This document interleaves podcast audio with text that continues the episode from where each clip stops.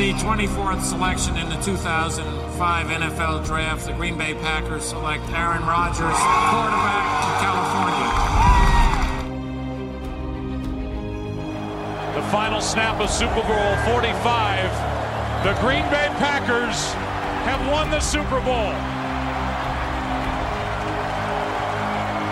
The Lombardi Trophy is coming home.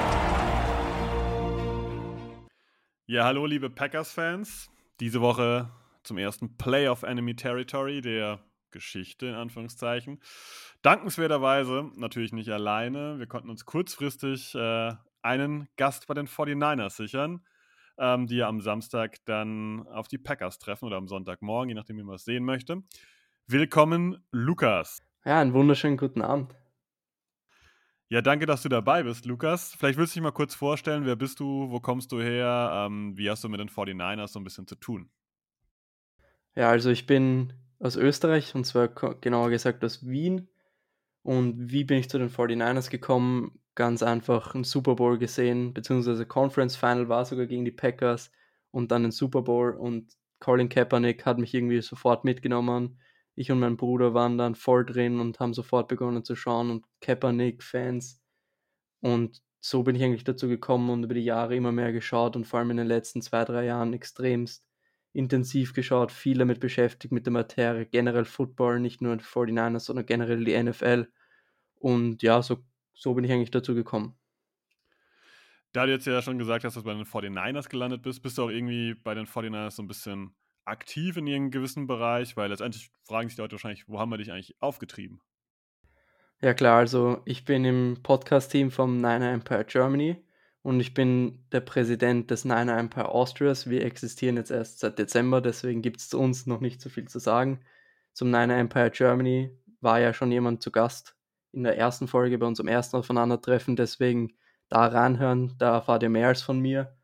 Und ja, sonst, ähm, wenn Leute den NFL-Info-Newsletter kennen, dafür schreibe ich, für den Draft schreibe ich auf unserer Webseite generell Artikel immer, wenn mal wieder was ansteht, beziehungsweise, beziehungsweise Breaking News sind. Und auf Twitter bin ich ziemlich aktiv. Da mache ich auch immer wieder Analysen, zum Beispiel von Trey Lance in dem ersten Spiel habe ich dann Videos reingepackt und analysiert und sowas. Also, wenn ihr mir auf Twitter folgen wollt, Lukas Pesi unterstrich. Wunderbar, das war die komplette, komplette Rundumschau, was du alles so machst. Ähm, ich schaue jetzt mal ganz kurz noch auf den Rekord der Packers gegen die 49ers. Klar, du hast schon erwähnt, ähm, wir hatten schon mal einen Gast von euch hier. Da haben wir das auch schon mal ein bisschen gemacht, aber dennoch hat ihr wieder etwas getan. Und dass man es weiß, der Rekord steht im Moment äh, 38 zu 32 bei einem Unentschieden für die Packers. Das letzte Spiel dieses Jahr ging mit 30 zu 28 für die Packers erfolgreich aus. Aber ich glaube, wer die Packers in den letzten Jahren verfolgt hat, das waren immer ja, heiße Spiele gegen die 49ers. Es gab Spiele, da wurden die Packers deutlich überlaufen. Es gab Spiele, wo die Packers zuletzt etwas besser waren als die 49ers und die Spiele gewonnen haben. Ich denke, es wird auf jeden Fall ein offenes Spiel. Und deswegen haben wir uns natürlich Lukas eingeladen, um auf das Ganze ein bisschen zu schauen. Aber wie ihr es kennt, äh, gehen wir auch ein bisschen erstmal noch so auf die Saison ein, was der Lukas von der Saison hält. Und ähm, ja, da bist jetzt du am Zug. Ähm, wie schätzt du die Saison der 49ers ein, gerade in Bezug jetzt auf das, was so ja, in den Playoffs ein bisschen los war, dieses ja, Wildcard-Game und wie er in die Playoffs eingezogen ist? Ja, also es war eine turbulente Saison, angefangen im März mit unserem Trade, wo wir dann Trey Lance ausgewählt haben, nachdem wir drei First-Round-Picks für ihn investiert haben. Dann hat es begonnen mit, wer startet auf Quarterback oder ist es doch besser, sollte Lance ein Jahr sitzen hinter Jimmy G, dann gibt's, gab, waren die Fanlager wirklich gespalten. Der eine hat das gesagt, der andere das. Und dann war es irgendwie über die ganze Saison so, nach jedem schlechten Spiel von Jimmy Garoppolo hat man gehört, ja, wäre es nicht besser mit Trey Lance, dann hat Trey Lance ein Spiel gespielt gegen Cardinals, hätte dann vermutlich im nächsten Spiel auch gestartet, hat sich dann aber am Knie verletzt, dann hat Jimmy G gespielt und dann wurde es immer besser. Und dann waren wir, glaube ich, 8 und 2 zum Ende der Saison. Und dann waren eigentlich keine Stimmen mehr laut, dass Trey Lance starten sollte. Und jetzt wie ich es gesagt habe, es war eine turbulente Saison, es waren komplett unnötige Niederlagen. Das erste Spiel gegen euch hätte man auch locker gewinnen können. Natürlich hatten wir Glück dabei, aber dann war dieser dumme Fumble von Jimmy G, dann das Field Goal mit auslaufender Uhr, Mason Crosby vergibt gefühlt alles danach und gegen, gegen uns haut er ein 54 Jahre rein und ein 50 Jahre zum Game Winner. ja, es war einfach ein Auf und Ab die ganze Saison. Also Fans sein war nicht leicht. Es waren Herzschlagspieler dabei, es waren richtig gute Spieler dabei und dann vor allem das Ende der Saison. Ich glaube, jeder hat es mitbekommen. Im letzten Spiel war es quasi do or die. Wir waren 17-0 hinten in Los Angeles bei den Rams, holen das Ding auf mit einer Minute und ein paar Sekunden und keinem Timeout, marschiert Jimmy Garoppolo das Feld runter, macht einen Touchdown und dann kriegen wir den Ball in der Overtime und gewinnen das Ding und gehen in die Playoffs. Also nach der ganzen Saison, viele haben vorher erwartet, dass wir ein Super Bowl-Team haben. Den Roster haben wir auch meiner Meinung nach. Aber nach der Saison, die wir erlebt haben, sind viele Fans schon sehr, sehr zufrieden. Also wenn wir jetzt gegen euch ausscheiden, wird niemand von einer schlechten Saison sprechen. Und ja, das Spiel gegen die Cowboys, das ist angesprochen. Es war jetzt erste Halbzeit vor allem offensiv, war es gut. Natürlich, der Output war nicht perfekt. Es waren zu viele Field Goals dabei. Es war auch sehr viele fragwürdige Entscheidungen von Kyle Shanahan. Meiner Meinung nach war es okay. Er hat sehr konservativ gecallt. Ich fand es okay, weil es Playoffs war und die Defense hat gehalten. Und ich glaube, das Ende des Spiels hat jeder mitbekommen. Jimmy Garoppolo mit einer Interception und richtig schlechten Pässen. Und da hatte man richtig Glück, dass man weitergekommen ist. Und da war wirklich am Ende schon so, es war einfach nur ein Nervenkrimi und es ging wahrscheinlich vielen Fans so wie mir. Es war irgendwie eine Erleichterung, aber auch irgendwie was Ärger, weil man hätte das Spiel locker hoch gewinnen können und dann hat man sich mal wieder so schwer getan, so unnötig schwer getan. Es war einfach ein Silbenbild der ganzen Saison. Man schießt sich die ganze Zeit selbst in den Fuß und macht so viele unnötige Fehler. Und wenn man die nicht abstellt, kannst du das Spiel am Wochenende nicht gewinnen. Und wenn wir die abstellen, dann können wir aber jedes Team schlagen. Und da ist sich jeder Fan einig. Und jetzt wird spannend, wie es sein wird, weil Jimmy Garoppolo hat sich im zweiten Quarter gegen die Cowboys verletzt. Er hat einen Shoulder Sprain. Ich weiß ehrlich gesagt nicht, was das auf Deutsch heißt. Und ich weiß ehrlich gesagt nicht, wie schwerwiegend das ist. Man hört, dass er wahrscheinlich spielen wird. Er war gestern limitiert im Training. Gestern war Dienstag. Heute weiß ich es noch nicht, am Mittwoch. Und mal schauen, wie es aussieht. Also, die letzten Spiele waren noch sehr anstrengend. Also, mal schauen, wie viel da noch im Tank ist für das nächste Spiel. Ja, ein Shoulder Sprain ist letztendlich eine, eine Art Verstauchung. Also, der hat irgendwie äh, eine Art Prellung, Verstauchung da im Schultergelenk, was garantiert nicht angenehm sein wird. Aber ich fand deine Zusammenfassung eigentlich äh, total super. Du hast die Schlüsselwörter aus meiner Sicht, aus möglichst neutraler Sicht äh, genannt. Nervenkitzel, Nerven aufreiben. Es war eine anstrengende Saison, irgendwie auch turbulent. Und genauso habe ich das bei den 49ers auch äh, gefühlt. Ich meine, ich habe natürlich auch dieses Spiel gegen die Cowboys gesehen und ähm, ja, selbst als neutraler Zuschauer war das wirklich ein, ja, ein Up and Down die ganze Zeit und äh, die, klar, diese Entscheidung gegen, ja, ich möchte gegen die Cowboys, man diese richtige Entscheidung am Ende aus meiner Sicht. Ähm, natürlich nochmal das Highlight mit den äh, Refs, die dann einfach nur gesagt haben, it's, it's the end of the game und dann zack, weg waren sie. Das war schon ein Moment, der äh, garantiert auch in ein paar Jahren noch äh, besprochen werden wird, oder? Ja, und als neutraler Fan kann man glücklich sein. Wir haben euch wenigstens ein spannendes Spiel geliefert im Gegensatz zu den anderen Spielen.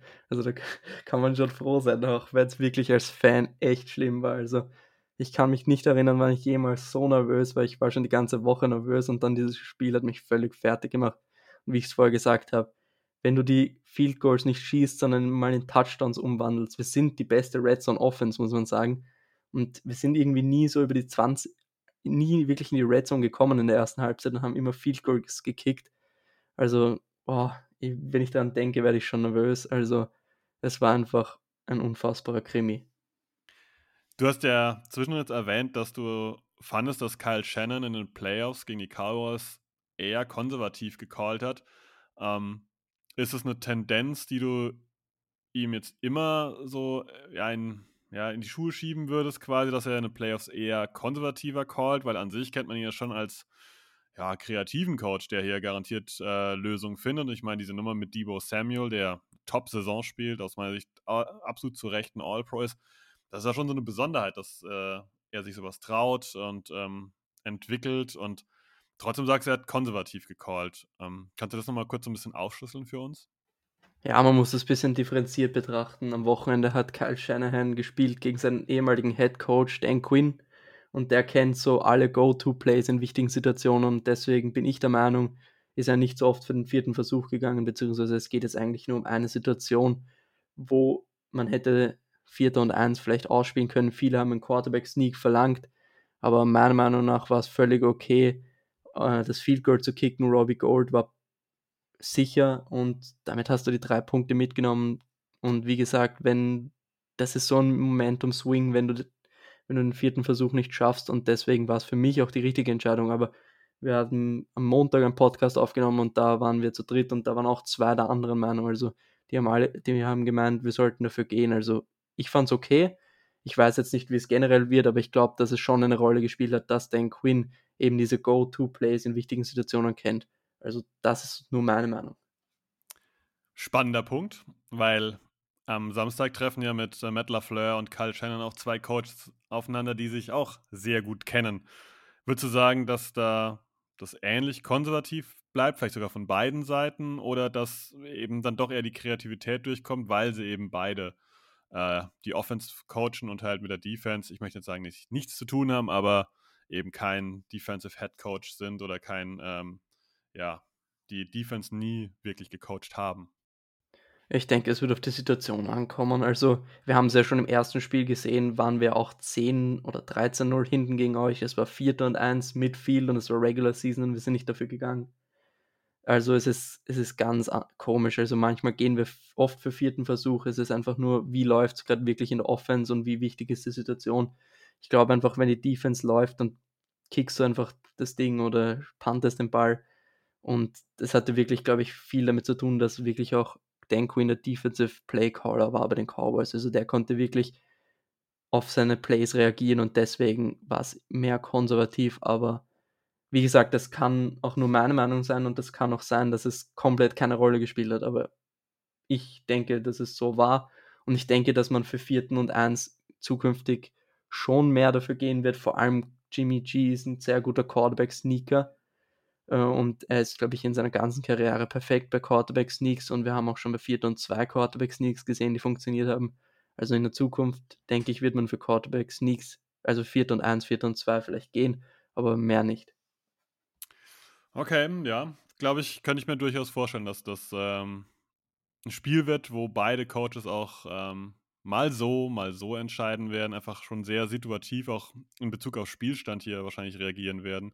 Und ähm, ja, du hast aber schon auch dann äh, die Verletzung von Jimmy G, von Jimmy Garoppolo ähm, erwähnt. Ich habe mir den Injury Report angeschaut, klar, auch zu lesen und wer das Spiel geschaut hat von den 49ers gegen die Cowboys, der hat es ja auch gesehen, dass Fred Warner, der ich darf mal schon sagen, Star-Linebacker äh, verletzt raus musste, dass Nick Bosa raus musste. Nick Bosa stand heute, stand ja, Mittwoch 22.15 Uhr, ähm, hat nicht äh, trainieren können wegen der Concussion.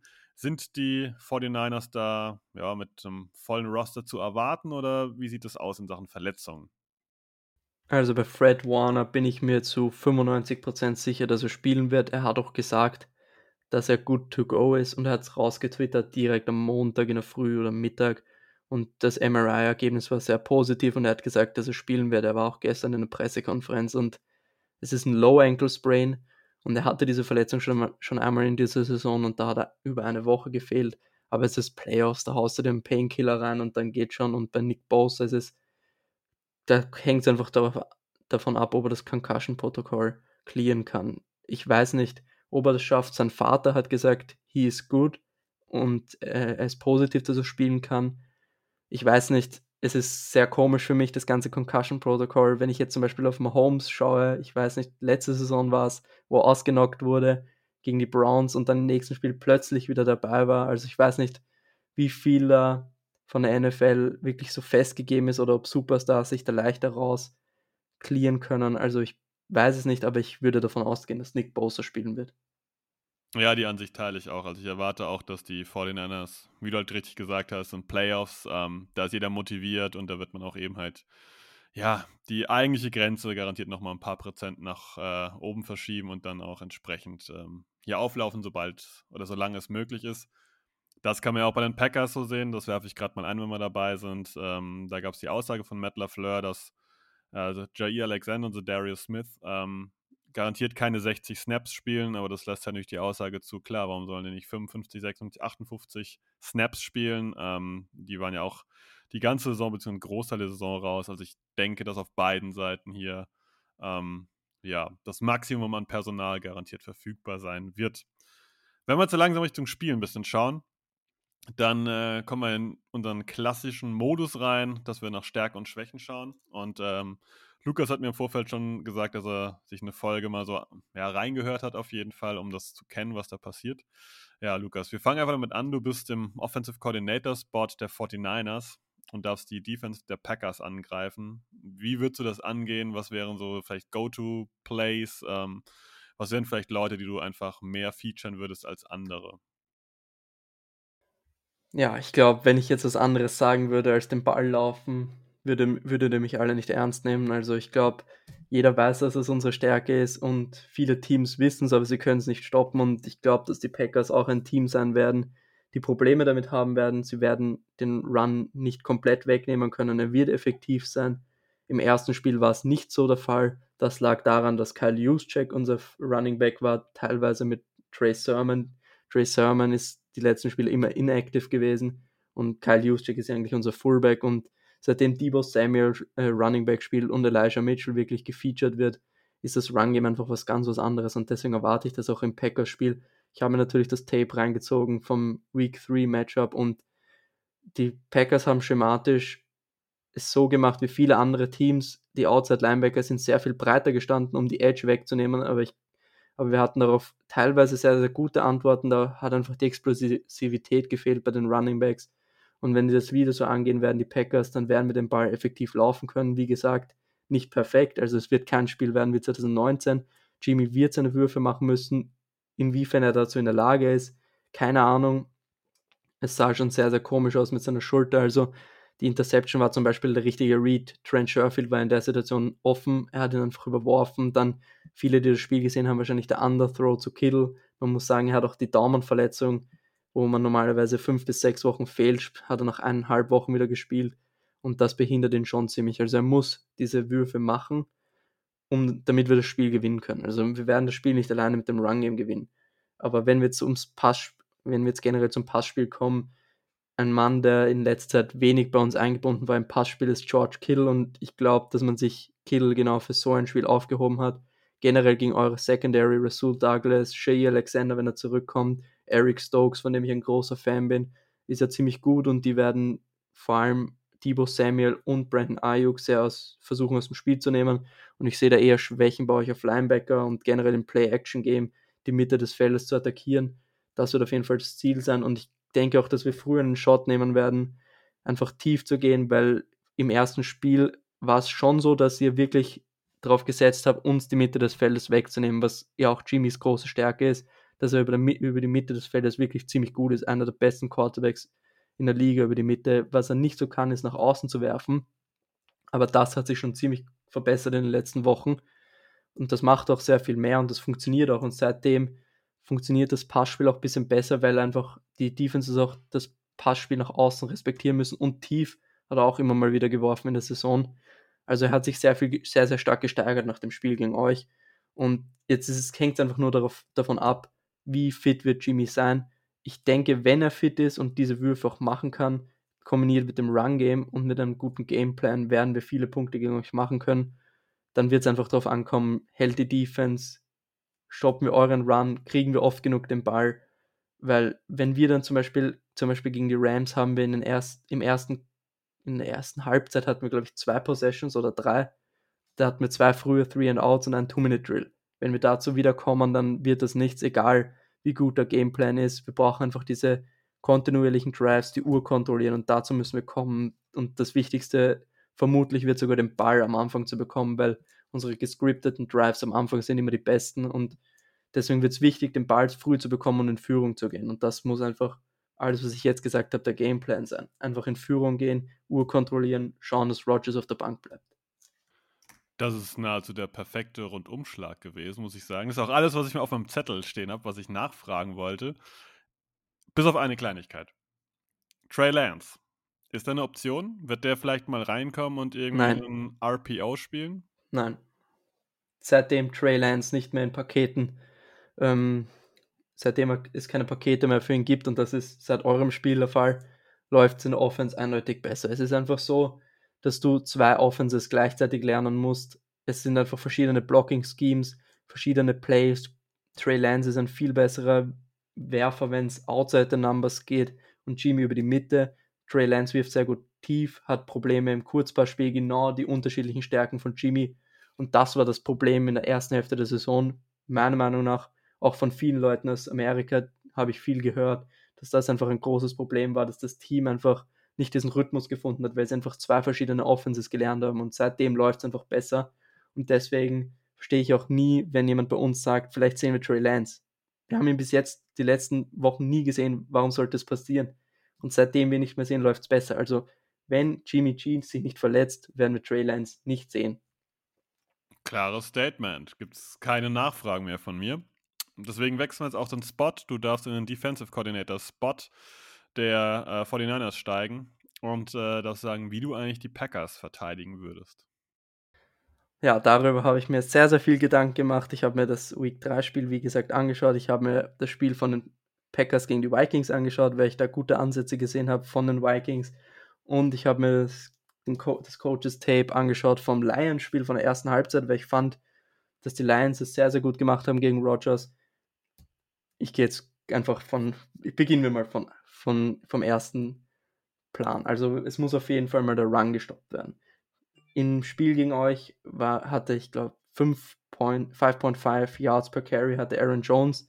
Tackling war einfach ziemlich schwach im ersten Spiel. Und seit eurem Spiel sind wir übrigens die Nummer 1 Run Defense. Also ich erwarte da, dass es viel besser laufen wird, dass man auch viel mehr in Passing Downs kommen wird als Packers.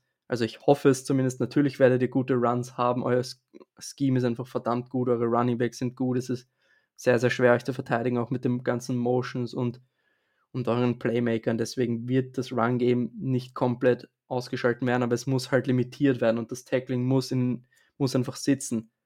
Und das ist einmal das Wichtigste. Also, das ist mal, das sind mal die Basics, die funktionieren müssen, bevor wir dazu kommen, wie wir Aaron Rodgers stoppen. Wie wollen wir Aaron Rodgers stoppen? Ich habe mir natürlich sehr, sehr viel angeschaut. Wir haben im ersten Spiel, was uns sehr, was uns Probleme bereitet hat, war Coverages zu disguisen. Also Coverages zu verstecken, einfach was anderes zu spielen, als was angezeigt wird. Das hatten wir am Anfang der Saison wirklich fast nie gemacht. Und seitdem die Miko Ryans, die Miko Ryans ist unser Defensive Coordinator, der kommt immer mehr rein und seitdem sind die Defensive Performances viel, viel besser und seitdem machen wir das auch viel, viel mehr, noch nicht so oft, wie ich das gerne sehen würde. Und seitdem haben auch Quarterbacks Probleme. Seitdem funktioniert unsere D-Line besser, weil Quarterbacks länger in der Pocket stehen müssen, um die Defense zu lesen. Und das war im Week 3 Matchup das Problem, dass wir sehr, sehr oft schon früh angezeigt haben, dass wir Man-Coverage spielen, ein Single High Safety und dann hat Rogers das einfach beinhart ausgenutzt.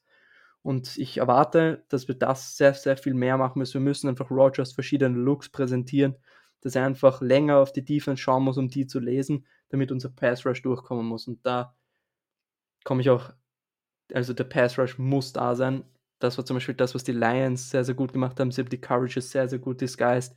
Und das hat Rogers Probleme bereitet, aber die D-Line von den Lions ist einfach nicht vergleichbar mit unseren. Zum Beispiel im ersten Spiel gegen euch hatten wir zum Beispiel keinen Arden Key. Arden Key hat den zweitmeisten Sex bei uns, ist, spielt nur bei Third Down als Defensive Tackle und ist phänomenal gut, also richtig starker Spieler. Seitdem haben wir Charles Omenihu, wahrscheinlich hat niemand von dem gehört, den haben wir von den Texans geholt der ist auch, auch ein sehr, sehr guter Rotational Pass Rusher und seitdem ist unsere D-Line wirklich viel, viel besser geworden. Und deswegen erwarte ich einfach und ich hoffe es, wir disguisen viele Coverages, kriegen euch in dritter und lang und dann muss der Pass Rush einfach da sein, auch kombiniert mit kreativen Blitzes. Also auch mal Fünf-Man-Pressures und versucht so gute Blitzes, dass du einen Free Rusher hast, um früh zu Rogers durchzukommen. Und das haben wir auch gegen die Cowboys früh, eigentlich einer der ersten Male gesehen in dieser Saison, dass wir wirklich diese guten Blitzes gezeigt haben. Und wahrscheinlich hat sich die Miko Ryans das einfach für die Playoffs aufgehoben. Und was ich noch sagen wollte, ist, wir müssen Rogers öfter mal zu kurzen Pässen einladen. Wie oft machen die Packers das, dass sie den kurzen Pass auf Devontae Adams in die Flat machen und dann sind dort zwei Blocker und dann muss Adams einfach nur das eine Tackle brechen für gute Yards. Und da müssen wir ihn einfach darauf einladen und dann müssen wir das Tackle einfach machen. Wir müssen einfach schauen, dass keine Big Plays entstehen und dass wir einfach unsere verdammten Tackles machen. Dann sieht es, finde ich, gut aus. Aber das ist natürlich sehr, sehr viel Theorie. In der Praxis sieht das natürlich ganz, ganz anders aus. Und stopp mal Aaron Rodgers, tu mal alles, was ich gesagt habe, ohne Fehler zu machen. Und du kannst Aaron Rodgers und diese Offense einfach nicht stoppen, aber in der Theorie muss es so passieren, meiner Meinung nach. Für die Theorie sind wir letztendlich auch hier. Ich meine, es macht ja auch Spaß, das Ganze zu hören, was man da so ja, machen könnte. Und ich glaube, die, die Packers-Fans äh, können das auch realistisch einschätzen, dass das auch sicherlich der Weg ist. Ich denke, das hast du jetzt nicht genau erwähnt, aber im Prinzip ja mitgeteilt, ähm, pures Vertrauen in die Cornerbacks der äh, 49ers zu setzen, wäre jetzt schon eher eine wilde These, oder? Ja, klar. Vor allem, ja, man muss es sagen einfach, wir haben Jason Verrett gehabt als Nummer 1 Corner, der ist uns nach dem ersten Spiel ausgefallen mit dem Kreuzbandriss. Dann hatten wir wirklich eine turbulente Zeit. Wir hatten Josh Norman, der Cornerback war dann unser Sechstrunden-Pick oder Fünftrunden-Pick, Diamodo Lenore.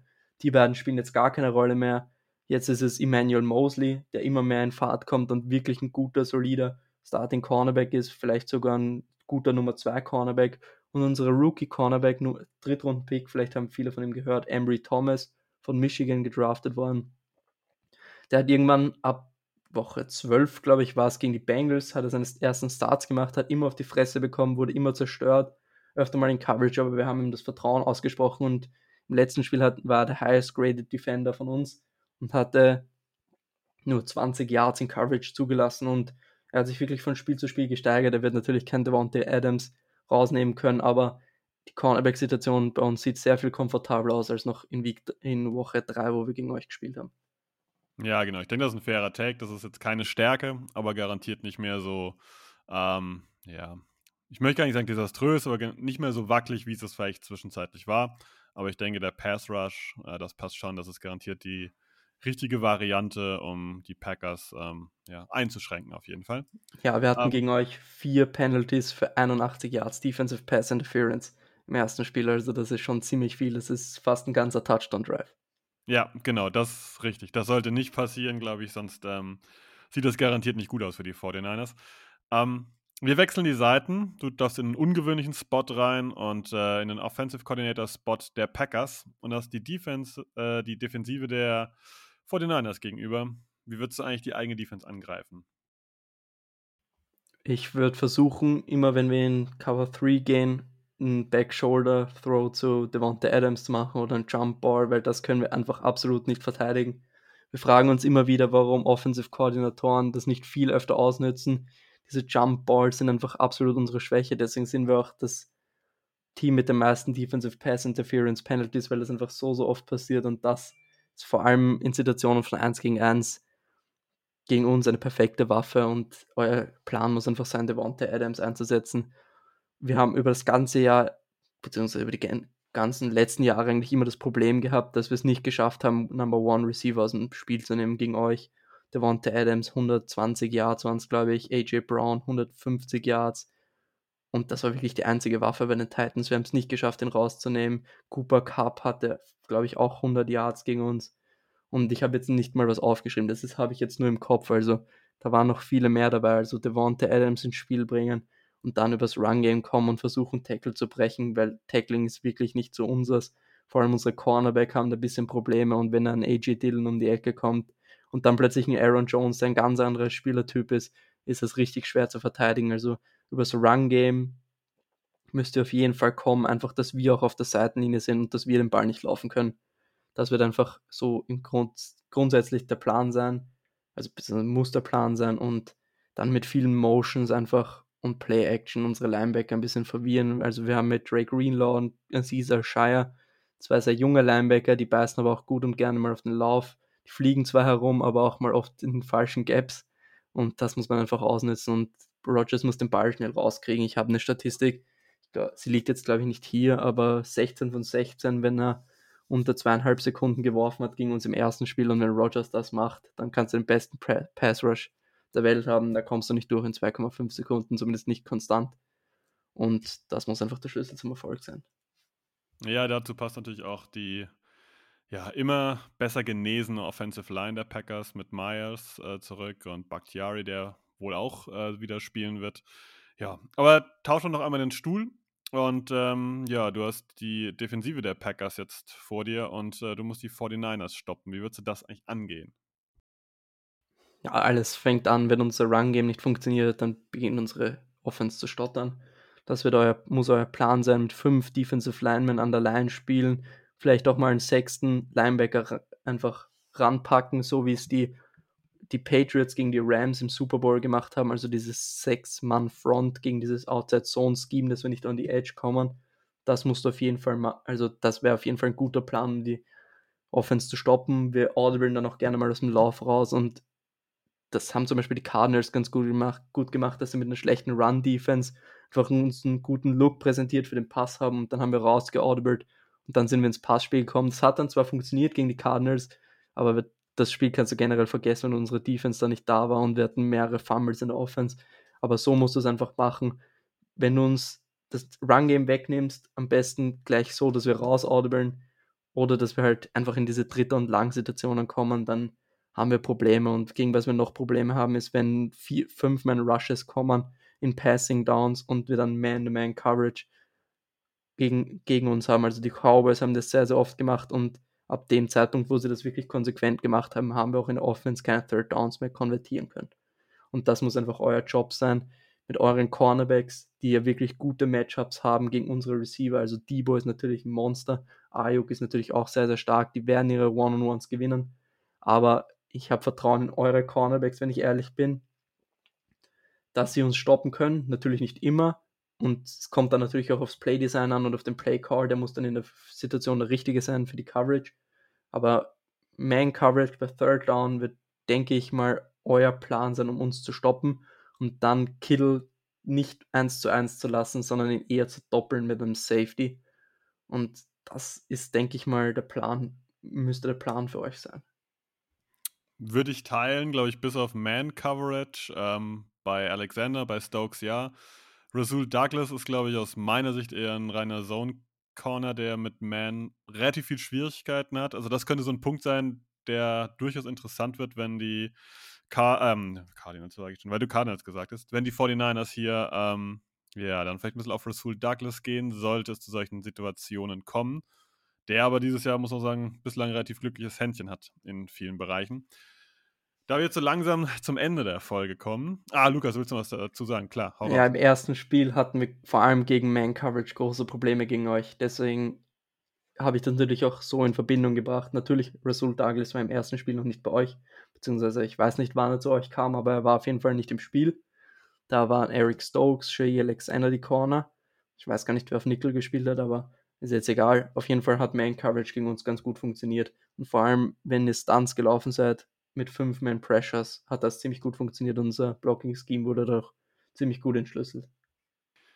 Der wird einfach, glaube ich, ein spannender Punkt sein, den von uns auch keiner gerade so richtig einschätzen kann, weil ähm, Letztendlich wäre es ja möglich, dass sie mit äh, Douglas und äh, Stokes vielleicht wieder die ersten zwei Downs spielen und eben, wenn es zu dieser Man-Coverage-Situation kommt, dass dann eben Jay Alexander mit seinen Limited Snaps reinkommt und eben genau diesen Man-Coverage-Snap äh, dann quasi auch spielt und Rasul Douglas dann diesen Snap aussetzt. Das wären so Möglichkeiten, aber das, ähm, ja, können wir halt kaum einschätzen, wie weit das dann letztendlich, äh, ja, das äh, Jay Alexander auf dem Feld steht am Ende. Das ist ein sehr großer Wackelfaktor. Ja, ähm, wir kommen ja so langsam zum Ende auch.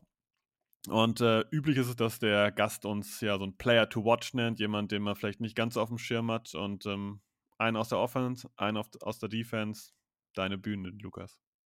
Ja, in der Offense habe ich eigentlich nicht lange herum überlegen müssen. Es ist Juan Jennings, unser Receiver. Er hat sich so richtig zum Slot-Receiver und zu einem richtigen Money-Down-Receiver, würde ich jetzt sagen, entwickelt. Bei Third Down oder in der Red Zone ist er ziemlich, ist ein ziemlich gutes Threat geworden. Auch gegen Man-Coverage hat er sehr, sehr oft Separation kreieren können. Er hatte zum Beispiel vor dem Cowboy-Spiel 24 Catches über die Saison und 20 davon waren First Downs oder Touchdowns.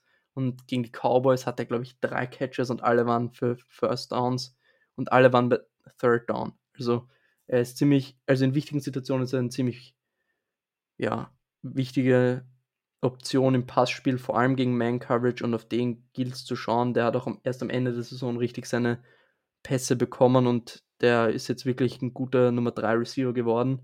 Und in der Defense, unser Defensive Tackle DJ Jones ist so ein Player to watch für mich, weil er ist einfach ein absolut dominanter Spieler in der Mitte. Ob es jetzt gegen den Run ist oder gegen den Pass, er ist richtig stark ein dralles Ding, splittet Double Teams richtig gut. Und ein anderer Spieler, den ich vorher schon angesprochen habe, ist Arden Key, unser Pass Rush Spezialist. Also er spielt sehr, sehr oft auf Defensive Tackle, also eigentlich nur im Third Down und neben ihm steht dann oft DJ Jones oder Eric Armstead und die ziehen dann das Double Team auf sich und Arden Key ist ja eigentlich ein Defensive End und der ist mit seiner Quickness extrem stark gegen Guards und er hat zum Beispiel Connor Williams von den Cowboys und die Cowboys O-Line ist ziemlich gut und Connor Williams ist auch kein schlechter Guard. Strafen gezogen, richtig viele Pressures, also die zwei Spieler sind auf jeden Fall die Players to watch für mich in der Defense. Interessante Wahl. Juan Jennings ist mir auch positiv aufgefallen. Ähm, ja, DJ Jones, Arden Key. Arden Key kenne ich natürlich auch noch, klar. Ja, ganz zum Schluss der Tipp noch, Lukas. Ähm, was denkst du, wie dieses Spiel so ein bisschen, ich sag mal, abläuft? Ähm, was könnte so ein Ergebnis, ein realistisches Ergebnis sein? Ich kann es dir ganz ehrlich nicht sagen. Also, ich bin ich hasse es zu tippen, wenn ich ehrlich bin, bei Football. Also generell Ergebnistipps, das mag ich gar nicht. Dann mach und, nur eine Beschreibung, auch okay. nee, also ich bin sehr abergläubisch und das letzte Mal, wo ich bei jemandem zu Gast war, habe ich gegen uns gesetzt und da haben wir gewonnen und deswegen werde ich das wieder so tun. Und deswegen setze ich einfach auf die Packers. Ich kann mir vorstellen, von einem Spiel von 31 zu 28 bis 21 zu 17, alles. Also es kann also es werden sicher auf beiden Seiten so über 14 Punkte fallen, zwei Touchdowns. Aber ich würde jetzt mal sagen, so 31 zu 28 hm, für euch einfach. Einfach abergläubisch, auch wenn ich ein gutes Gefühl habe. Das darf dir auch gerne bleiben, natürlich. Ich habe auch, wie du, lange überlegt, ähm, was ich jetzt hier tippe.